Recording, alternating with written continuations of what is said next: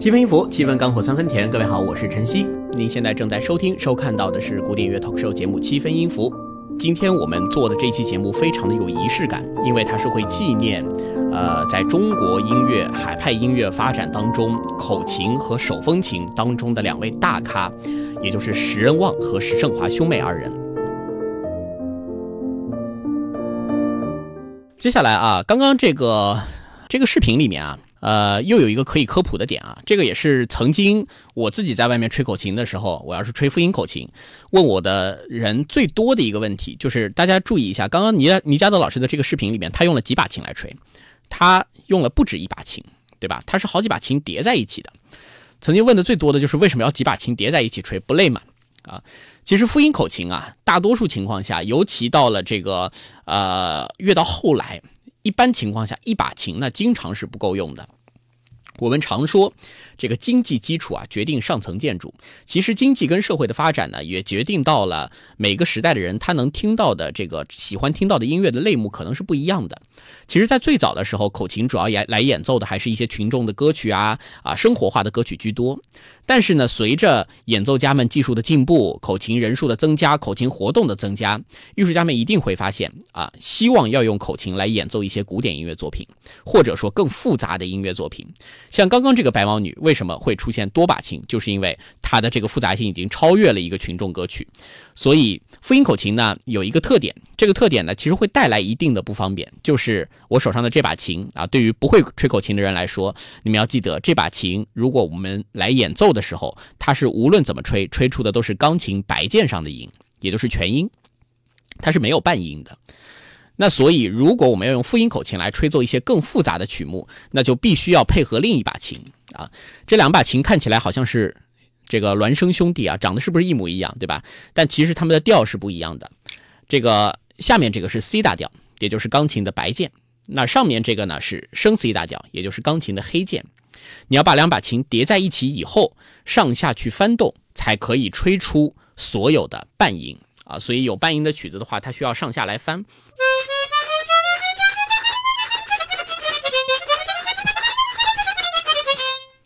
这这边长了溃疡啊，这磨起来有点不准。哎呀，估计等会儿要，哎呦，磨出血了。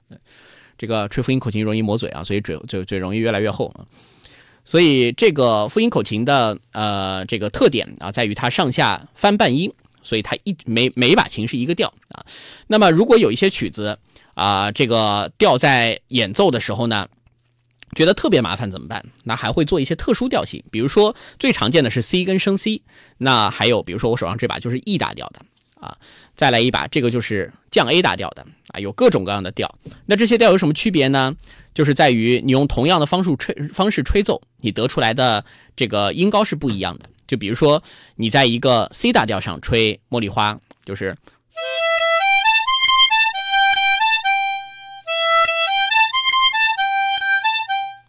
那如果现在你移到 E 大调上面去，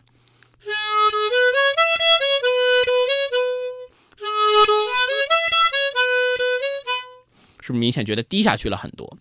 啊，声音变得低沉了。其实它是主要是调有了区别。那么，如果一些比较复杂的音乐作品的话，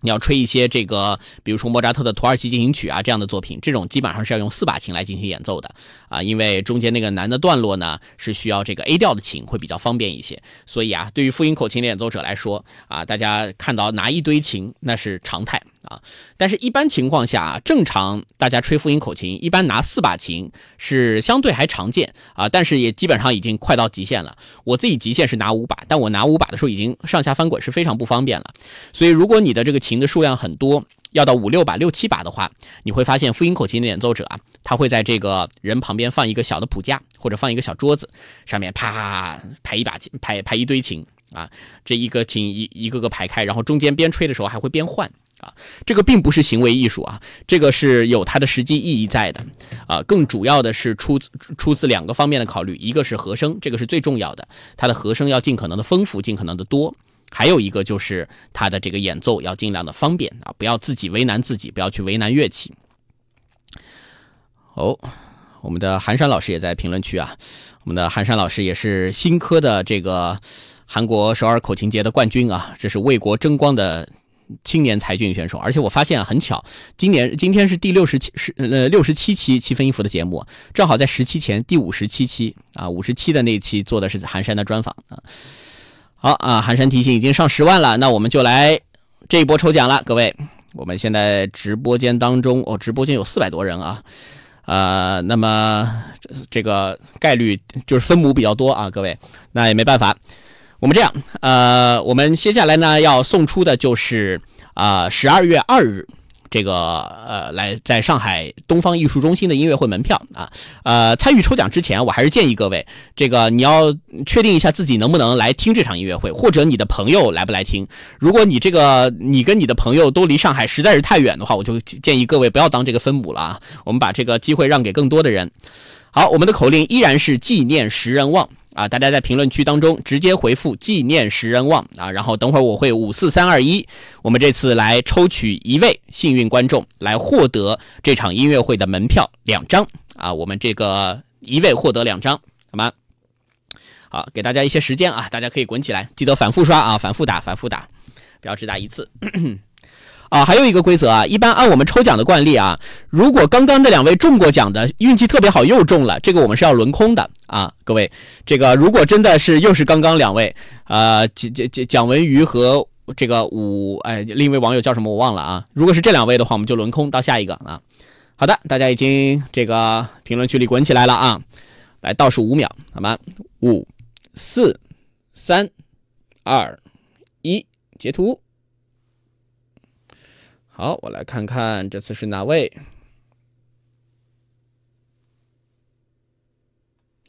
好，这次的这个听友叫做黄卓，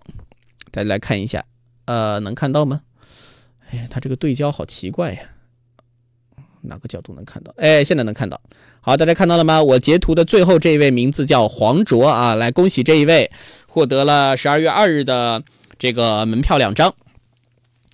十二月二日啊，对，没错，就是回哈哈的这位啊，恭喜你！好，大家可以停一下，稍事休息啊，我们等会儿还有一轮。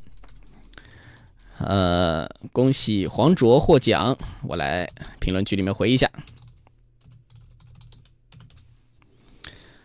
好，这个呃领奖的方式啊，继续是在九四七的微信公众号回复晨曦就可以领奖，也可以入群。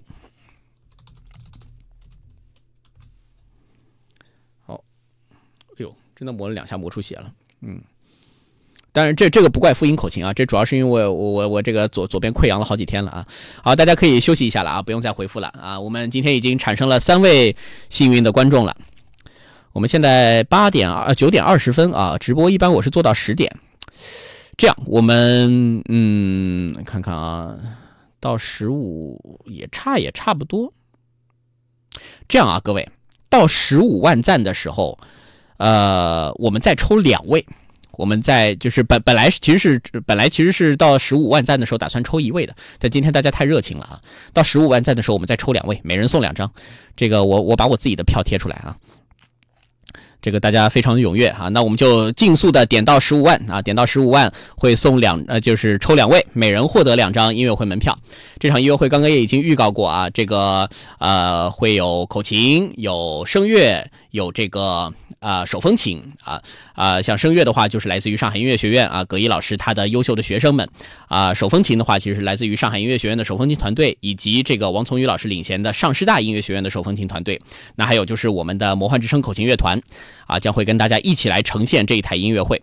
那我们魔幻之声那次的那天的演出，也会在最后一个出场啊，我们会演奏爱丽丝库的《罗马尼亚第一狂想曲》啊，这部作品最近已经排的差不多了。啊，那个作品，我想吹口琴的各位应该不会太陌生啊，是一个很适合口琴的作品。好，呃，刚刚哦，口琴说到一半，对不对？说到一半抽奖了啊，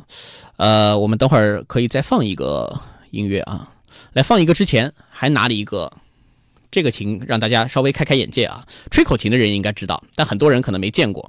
就首先呢，在复音口琴之外，再给大家科普两种口琴，有一种琴。啊，它长得跟复音口琴几乎一模一样，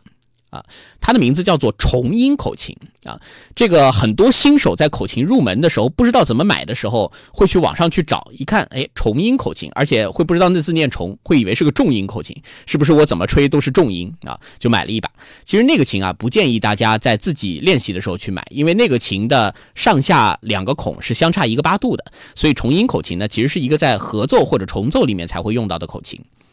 那还有这一把叫做大中音口琴啊，这把口琴的声音就比较浑厚了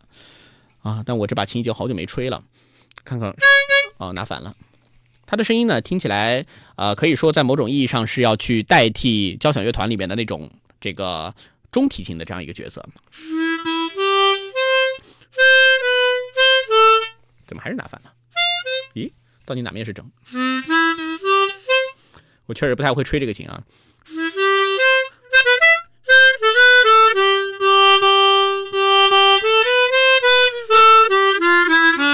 啊，这个音域是对的，所以大家能听出来，它的声音是比较相对比较靠中低音区的。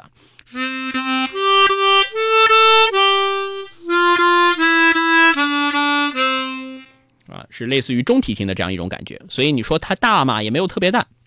说小，它也不小。所以这个是口琴在重奏跟合奏当中会用的啊两类，一个叫重音，一个叫大中音啊。好，那么我们接下来呢？既然刚刚聊了重音跟大中音，那我们就放一个重奏的曲子啊。这首曲子名字叫《欢乐歌》，这个也是我们今天要放的第一个由石人旺老师自己来作曲的一个作品。那么担任这个二重奏的二位演奏家，一个是石人旺老师本人，还有一个就是他的高徒葛朝直老师。葛朝直老师也是我们前面做客过的葛毅老师的父亲，也是石胜华老师的丈夫啊，所以也是从这个口琴起步，然后后面也是成为了我们呃我国非常优秀的、比较早的一位这个男中音歌唱家啊。那么我们可以听一下啊，二位的这个二重奏听起来是什么样的一个感觉？这首《欢乐歌》也是石仁旺老师的原创，来大家听一下。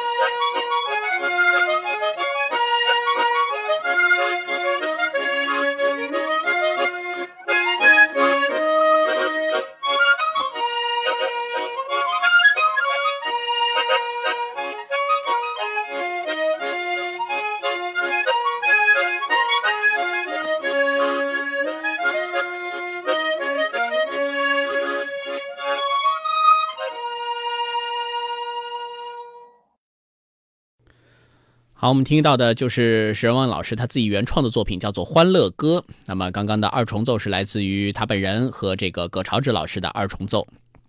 轻松欢乐，没错，这样的一种感觉啊。好，那接下来呢，呃，我们今天的主题呢，其实有两位这个海派音乐的大师啊要去纪念的，一个是石人旺老师，那这个作为这个口琴的这个领域当中是呃最有影响力的口琴前辈之一。那么其实他的妹妹啊，石胜华老师，石胜华老师呢，他是上海音乐学院的呃教师。那么在他的这个呃上海音乐学院的这个期间，包括他平常的一些文艺活动当中，他其实也对啊上海音乐的发展做出了非常多的贡献。那这个名字呢，可能包括口琴圈的琴友，大家也会相对来说有一些陌生。那么石恩呃石胜华老师，他有一个很重要的事件，就是他其实召开了。呃，全国范围内第一场手风琴的独奏音乐会，而且石胜华老师他的钢琴弹得非常非常好。他的第一身份其实在上海音乐学院，他是教钢琴的，但是他的手风琴也一样非常的优秀。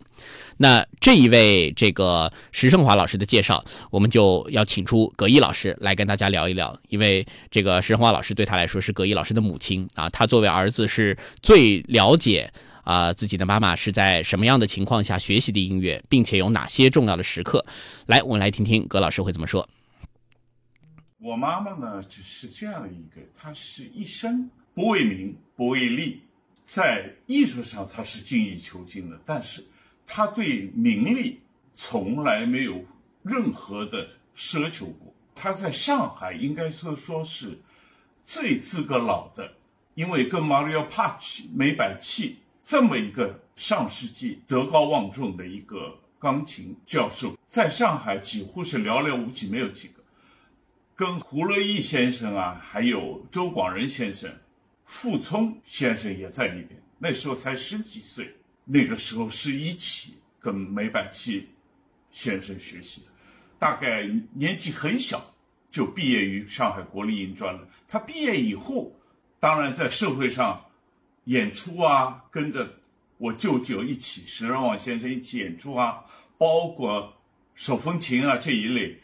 后来丁善德先生邀请他去上音教学，一进音乐学院，他就一开始是在钢琴系教学，然后因为他业务谈的比较好，当时管弦系需要艺术辅导老师，又把他调到了管弦系谈。因为管弦系有小提琴，有管乐，有呃很多弦乐，各种，所以任何人找到他，他都弹。你想，像陈刚老师他写的几部小提琴独奏曲，像《金色的炉台》啊，包括《美丽的塔什库尔干》啊，在那个年代，他写的这些东西开始试奏。都是在我家里，因为陈刚老师最相信我妈妈，因为他的钢琴就是跟我妈妈妈学的，所以那个时候我是在我家里听了这个。当时金色的炉台跟这些红色的那些小金曲还没有正式公演的时候，我在家里已经听了好多好多遍了，因为他们每个礼拜要好几次的试奏。陈刚老师要修改，听了以后修改，他们要议论。到后来他退休了，有一次，丁先生丁善德先生到我家来，我母亲就说：“哎呀，我退休了。”他很吃惊。丁先生说：“哎呀，你怎么能退休啊？”他说：“你根本就不应该退休啊，你应该在为音乐学多做一点，多贡献一点。”这个是我亲耳听见的，所以给我的印象，他们都是对艺术是那么的追求、执着，始终在这个这个道路上始终在走，他从来没有放弃，就这样一个老艺术家。好，葛一老师是非常哎呀声情并茂的回忆了自己的母亲石胜华老师啊，他的这个从学艺到后面工作啊，到以及他做出的这些事情，呃，就是中间有一点是让我感觉到非常的触动啊，就是呃，所谓不为名不为利这个事情说起来。好像说起来很多人都会说，但是要实际做到的话，它并不是那么容易的一件事情。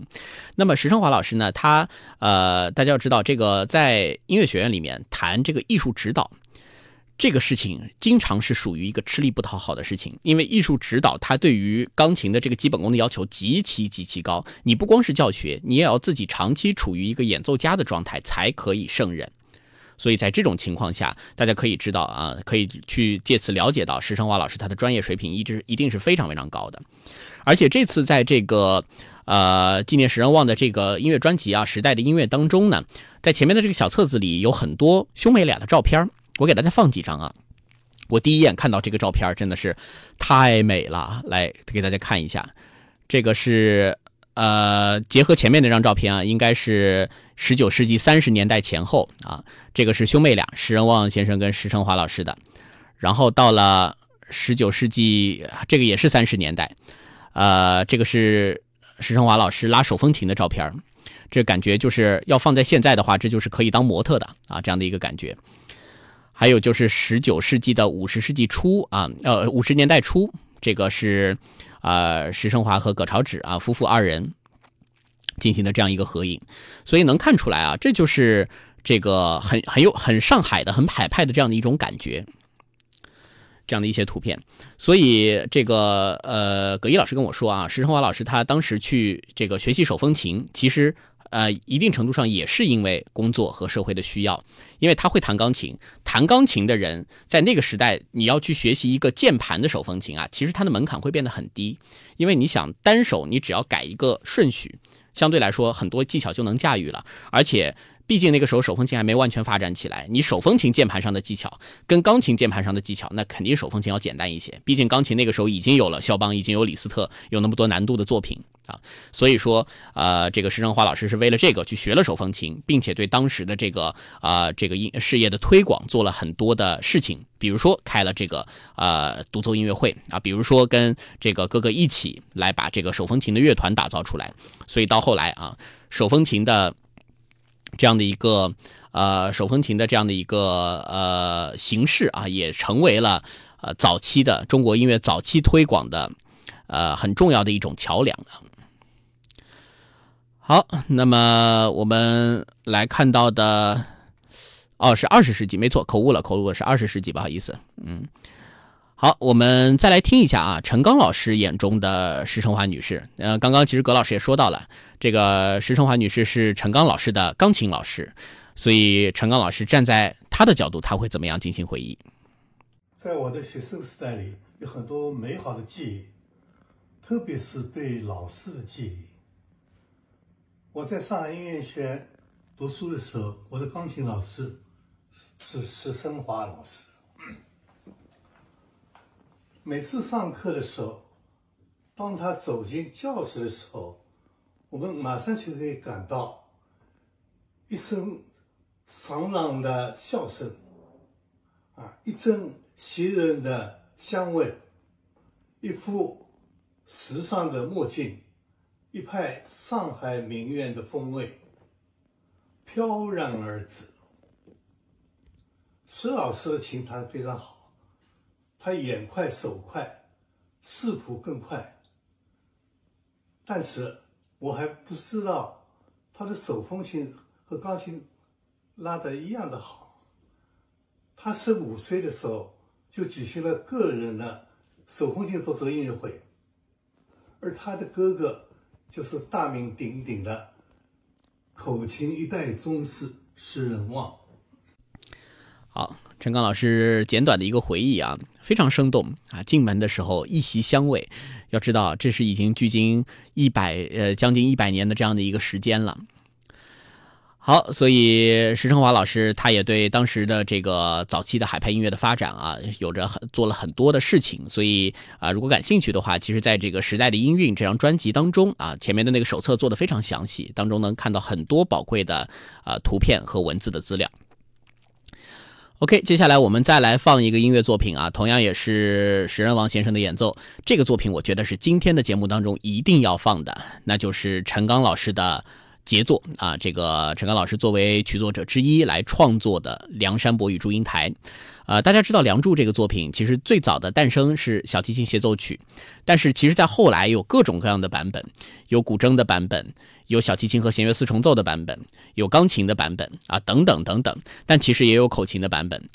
呃，口琴的这个版本呢，自然它没有办法像小提琴那样从头到尾把整个协奏曲拉下来，就哪怕是用半音阶口琴，这个技巧都还是有比较高的门槛的。但是神旺先生呢，他在当年啊改编了其中部分的段落，也不光是那个化蝶的主题，包括中间的一些比较快速的段落，哎，他也拿复音口琴来进行了一些程度的还原。所以，呃，在这个专辑当中，一共有两个选段，我们来听其中的一段。啊，有化蝶主题，也有后面比较炫技的啊这个呃段落，我们来听听啊神人王先生的演奏啊，大家继续点赞，我们还差差不多两万赞就可以送下一波奖品了，来听一听《梁祝》小邪的这个口琴版本。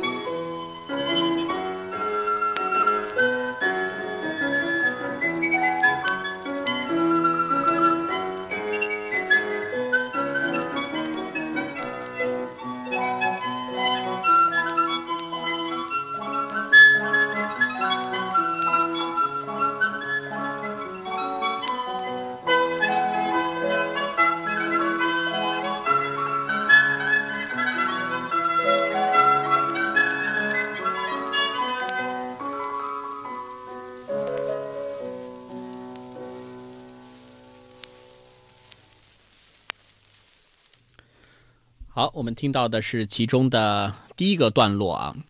结合的这个黑胶的转动声，你就会感觉这个口琴的声音真的特别特别有那种怀念的感觉啊，大家应该很喜欢啊，这个石先生的演绎啊。呃，刚刚的这一首作品其实来自于呃这个石先生的石仁旺先生的口琴演奏。那伴奏的，刚刚这个叫林炳恩亮的网友已经在评论区里回复了啊，伴奏的是他的儿子石中光先生啊，他也是毕业于上海音乐学院的钢琴系。好，那么刚刚的这个作品，这个是两段梁山伯与祝英台当中的第一段啊，有这个化蝶主题，还有这个快板的这样的一个段落啊，所以来自于一个口琴版的演绎。呃，像现在呢，如果有一些半音阶口琴的改编版呢，呃，基本上就是可以大概拿中间的一半的段落出来来进行改编演奏，但是至今依然没有一个特别权威的改改完的这个口琴版本，希望这个能早日出现啊。呃，史仁旺先生老家是宁波人，和我同乡，记得六十年代在大众口琴会上课时，史老师打趣说，许多人说嘴巴开过刀，所以才能张那么大。这东西吧，看是天生的啊。嘴巴，当然这个口琴里面啊，你如果嘴巴能张得大，嘴巴这个活动范围比较大，这个确实是吹复音口琴是有一定的先天优势的啊。但其实更需要的是横向的大啊，纵向的大，你纵向其实就算再多，也一般是同时含一个琴。好，呃，我们的节目也接近尾声啊，后面还有一些口琴的内容啊，跟大家简单的来科普一下。一直之前在节目里面没有好好来聊过这些东西，那最后简单的来说说三种，其实在现在，呃越来越受重视的三种呃重视的口琴。那先来说第一种，那这个的确是对于口琴来说是一个革命性的一个设计，就是我手上的这把琴啊，长得还挺好看的吧？嗯。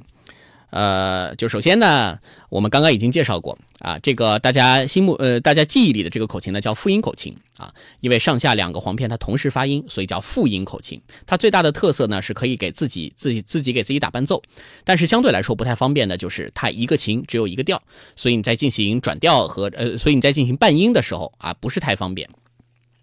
那么针对这个问题，现在有一种口琴啊，吹的人正在越来越多，就是半音阶口琴。啊，除了这个体积差别大之外啊，它最大的区别是多了一个按键，所以多了这个按键以后呢，它就可以非常自如的去演奏半音。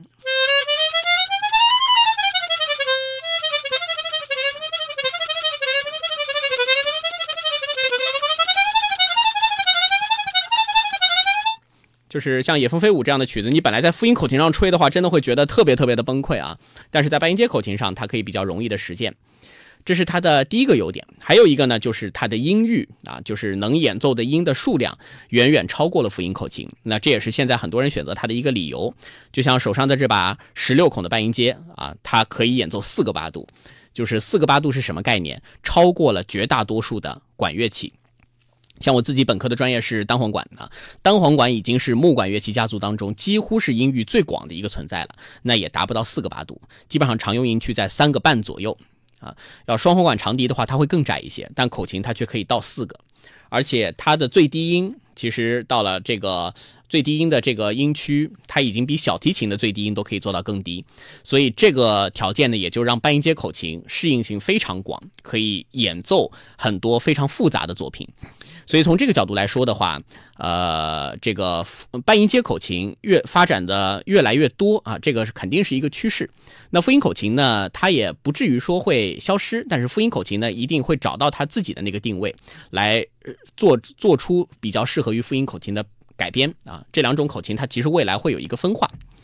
那么半音阶口琴呢，相对来说，毕毕竟大家现在接触的音乐类目是越来越多了，而且它几乎是所有的所有的类目，它都可以去吹去设计，古典、爵士、流行、乡村、民谣，甚至是摇滚，啊，都可以去尝试。所以一般现在我们如果做口琴重奏啊，什么都是用它啊，区别就就是秘秘密就是在于多了一个按键，还有呢。还有两个，就给大家看一眼啊！这个从来没有带到直播间来过，我今天把它从家里背到了台里。尽管我手上这把有点坏了，这个吹口琴的人应该很熟悉。其实，在很早的口琴乐队里面就有这种琴的存在啊。它的体积比普通的口琴大了很多。如果把复音口琴一对比，大家会发现啊，这个好像是爸爸带儿子啊，而且这个儿子刚出生没多久的感觉。所以它的声音呢是很低的。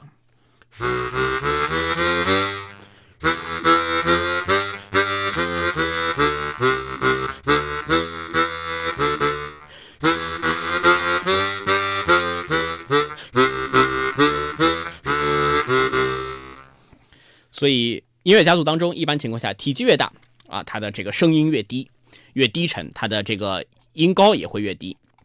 所以这把口琴的名字就叫做低音口琴。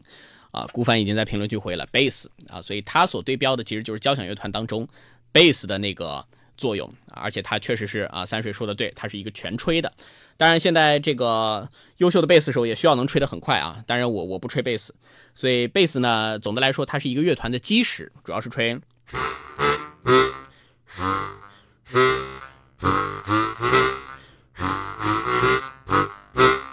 啊，会吹这样的一些支柱性的作用。呃，然后它基本上这个在乐团里面的作用就是，你如果这个一个乐队当中没有低音啊，你会感觉这个声音完全没有办法听。任何的器乐重奏合奏形式，全部都是有这样的一个规律。好，这个叫低音口琴啊，还有一个叫和弦口琴啊。这个琴，来，我从底下拿一下。哎，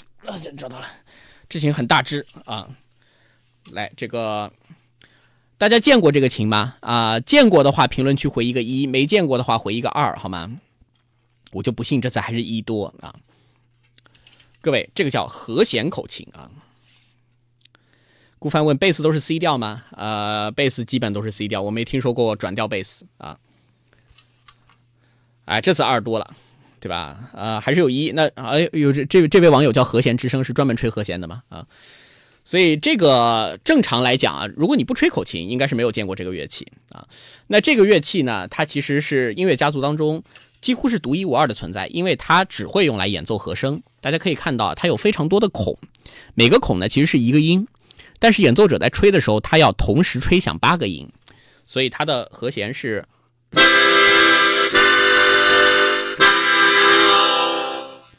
你听起来会有很多的声音在同时发出。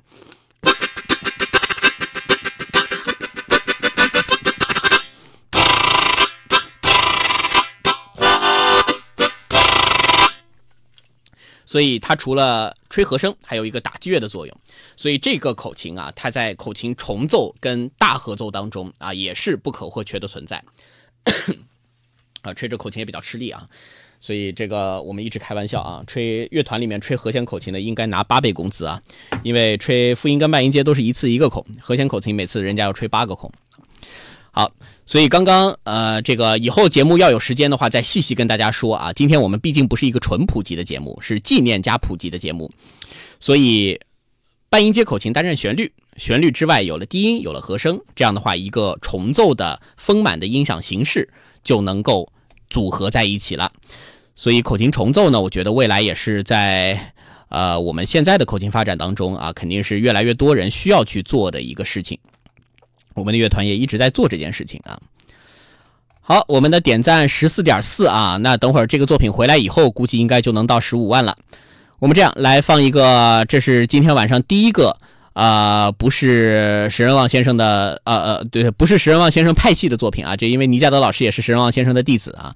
啊，来放一个我们魔幻之声口琴乐团的演奏版。啊，我选了一个相相对短一点的片段啊，这个是我们乐团至今为止应该是最重磅的一场演出，是来自于二零二一年的新奇广播音乐会啊，我记得非常清楚，那天是八月三号，呃，名字叫《口袋里的环球音乐之旅》。那那场音乐那场演出呢，我们是几乎把所有重磅的口琴曲全部都在音乐会中展示了一遍，所以那场音乐会的反响非常非常的好。那我要放的就是我们的加演曲。这个加演曲是啥，我就不说名字了啊，直接在直直直接大家听了就知道了啊。如果你觉得不错的话，评论区可以给我们刷一刷掌声啊，来继续点赞。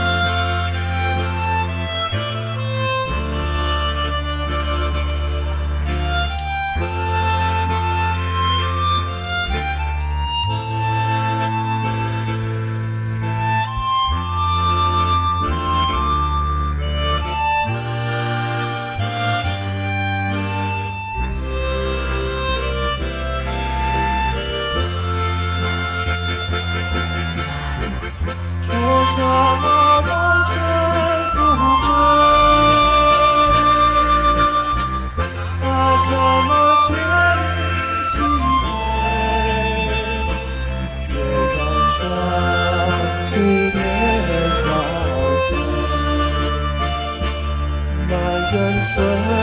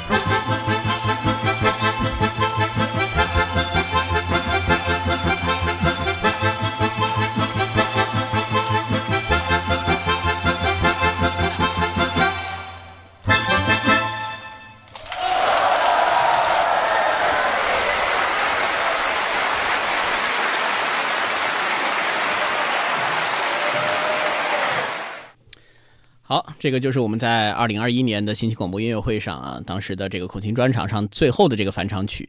其实是《西游记》啊，《西游记》的一个组曲啊，《云宫迅音》啊，然后《西游记》第二部的那个通天大道啊，《女儿情》啊，还有最后一个可能有部分听友比较陌生啊，最后那是一个动画片版的《西游记》，是我们嗯九零后，包括一部分的八零后应该小时候看的啊，把它连缀在一起。这曲子是我们用到现在最好用的一个返场曲啊。当然，这这今年这这个返场曲用的比较少。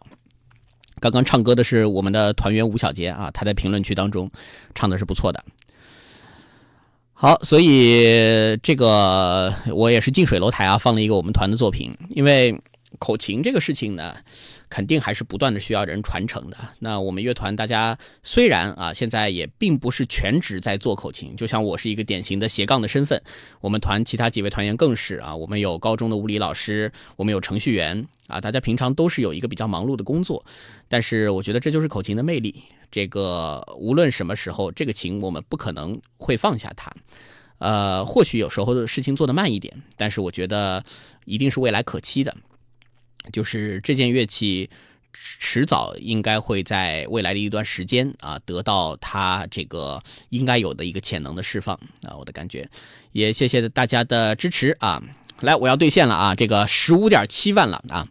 我们最后再抽这个两位幸运观众啊，这个本来是一位的，现在这样我自己再贴两张票啊，我们抽两位。这两位呢，每人来获得一下这个我们十二月二号啊音乐会的门票，所以我故意放在我们就是算一算，估计是我们这个曲子之后啊，这个抽比较好，因为大家看了这个曲子，可能对我们团还比较感兴趣啊。呃，那天我们也会是演员啊，我们会带来爱内斯库的《罗马尼亚狂想曲》啊。好，各位继续刷起来吧，评论区当中啊，纪念十人望，我们评论区当中刷起来，然后我会用截图的方式抽出两位幸运观众，呃，规则是。我截图最底下露出名字的这一位啊，最底下能看到名字的这一位，呃，他是中奖的。然后，如果刚刚已经中过奖的，啊，我们如果抽到的话就轮空啊，就换成下一位。OK，呃，好像哎，现在速度对了。好，我们抽两位啊，先抽第一位，五四三二一。好，我们直接抽第二位啊，五四三。二一，好，我来看一看。好，呃，这一位叫扫月斋啊，哎，这个看得很清楚，恭喜这位叫扫月斋的听友，这是第一位。还有一位啊，这个是我们这个群里面跟节目里的经常做客的一位了，我们这位叫孤帆，大家看到了吗？啊。恭喜孤帆跟这个扫月斋二位啊获奖，这是一张，然后这个啊这个扫月斋刚刚大家已经看过了啊，好恭喜恭喜二位，我把领奖方式还是在在评论区里面回复一下啊。孤帆和扫月斋，每人获得我们十二月二号这个东方艺术中心的音乐会门门票两张啊。这个如果大家没有抽到的话，毕竟我们群里面，呃，毕竟这个直播间当中分母那么多，对吧？没有抽到的话，就来支持我们一下吧啊！如果你有空又感兴趣的话，呃，因为市民音乐会的这个门票啊，它价价格价格也不贵，呃，好应该是五十块钱，我记得啊。票子在东方艺术中心的微票务，它的那个或者你找到东方艺术中心的这个公众号就可以买，在底下它会有跳转提示的。然后你进了东方艺术中心的那个号之后啊，各位记得就是搜一下口琴啊，你关键词里面搜一下口琴，它马上就出来了。好，我来恭喜一下二位啊！恭喜孤帆和扫月斋获奖。那个字我没看错吧？应该是念斋吧？音乐会应该是没有直播，市民音乐会我记得是不直播的。呃，音乐会那天我会主持，然后呃，我们乐团也会有几个节目穿插啊。哦，大麦上也有售票是吗？好啊，大家看一下可儿爸的提示啊，大麦网上也是有售票的，那可以去大麦上面看一下。好，领奖跟入群的方式我已经打在这个评论区当中了。好，我们也马上十点了啊，非常感谢我们今天晚上的人一直非常多啊，这个看来各位对于口琴都是真爱粉啊。呃，那最后对于这件乐器的回顾和展望，这话我来说就不合适了。来，我们再请出葛一老师啊，让他来聊一聊他对于口琴这件乐器的一个。感受，因为他其实是从小到现在，他一直看着口琴发展的一个人。我我我们来听一下葛老师会怎么说。我非常期待口琴能够作为一个表演艺术当中的一个非常重要的一个手段之一。为什么？因为我觉得口琴非但简易易携带，而且它的音乐非常丰富。他的表演手法非常独特，特别是现代的口琴，它能发展到很多变调啊，比如说啊，转调啊，比如说音色上的变化啊，等等等等，大众非常喜爱、乐于使用这的一个乐器。我希望这个口琴这个乐器啊，不要因为这个现在现代音乐艺术的发展。而把它遗忘在一个角落里。像我们音乐学院现在已经有手风琴专业，我想非常高兴的看到，在今后我们的音乐学院也会有口琴专业，这样把口琴这一门艺术推到一个新的高度。因为我觉得这是一个让人民大众更向音乐艺术更为靠近的一个非常好的一个手段之一。好，这是葛老师的总结啊，就是葛老师对于口琴也是看出来是非常有情感的一位艺术家啊。那这件乐器，呃，首先它在当代已经有了很多的变化，而且它有非常深厚的人民的根基，呃，所以就像葛老师说的，如果哪一天啊，我们的这个专业的院校里面真的建立起来口琴专业，我想这个对于口琴以后的发展，慢慢的让更多人了解到这件乐器的魅力，那应该也就不远了。好的，呃，非常感谢各位今天的聆听啊，我们的直播也即将结束。那今天直播的最后呢，呃，还是一个比较特别的结尾啊，因为这期直播啊，其实我节目一开始就就应该说的，节目一开始的那个稿子压在底下没有看到，呃，因为这期直播呢，其实纪念石人旺老师这个是很久之前就已经定好了这个日期，然后昨天我在准备节目素材的时候。昨天下午就听说了，呃，上海口琴会的会长陈一南老师，也是这个我们前面提到的，呃，当时在上海最知名的三位口琴老师陈建成老师的女儿，她昨天下午呃离开了我们，所以这个是个非常沉重的消息啊。这个因为我们乐团的这几个年轻人，呃，从很小的时候也就认识陈一南老师，所以他呢，包括很多的这个。呃，上海包括全国的口琴的前辈为口琴的这个普及是做了非常非常多的事情的，所以我觉得今天这期节目的呃意义啊，也不光是在于仅仅是纪念石人旺老师，也是送给所有为中国口琴音乐以及中国音乐所做出普及的这些老师们、前辈们。所以今天最后的这个作品，呃，我们给大家放一个陈一南老师的作品，这个是他还比较年轻的时候演奏的《快乐家庭》变奏曲。那也也以此来告慰陈一南老师啊，这个呃。这也是我们口琴界的一个很大的损失，但是作为后人呢，大家还是会把这项是艺术啊，这项事情慢慢的做好啊，慢慢的让中国音乐，让上海的这个海派音乐啊，都能为世界所听到、所看到。好，那我们今天的节目就到此结束啊。下周的七分音符呢，啊，由于这个我我我有一个非常重要的演出，所以下周的这个啊我是请假了，所以下周呢我们七分音符会停一周，我也会在评论区里面来说一下这个消息啊，呃，我也我也会在这个群里面来说一下这个消息。那我们今天的节目就先到这边，那各位晚安，拜拜。